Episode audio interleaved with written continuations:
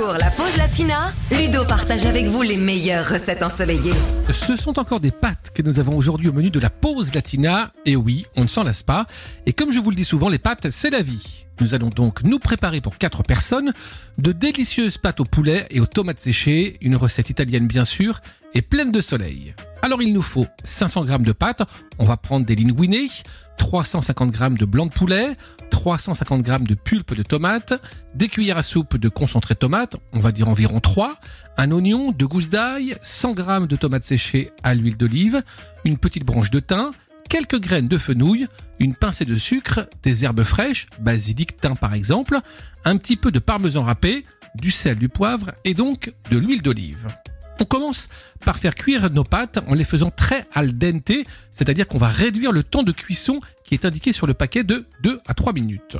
Pendant ce temps-là, faites chauffer une poêle avec de l'huile d'olive, faites revenir votre poulet pour qu'il soit bien doré, ajoutez l'oignon et l'ail et laissez dorer à feu moyen 2 minutes avant de rajouter la pulpe de tomate et le concentré de tomate. Maintenant, ajoutez les tomates séchées légèrement découpées, le thym, une pincée de sucre et le fenouil, et puis laissez cuire tout ça pendant environ une vingtaine de minutes. Et pour finir, quand la sauce commence à bien épaissir, vous ajoutez les pâtes dans la poêle et vous les laissez bien chaudes avant de servir tout en remuant légèrement.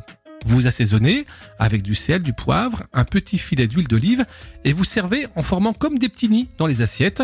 Vous rajoutez tout simplement quelques herbes fraîches et du parmesan râpé et vous vous régalez.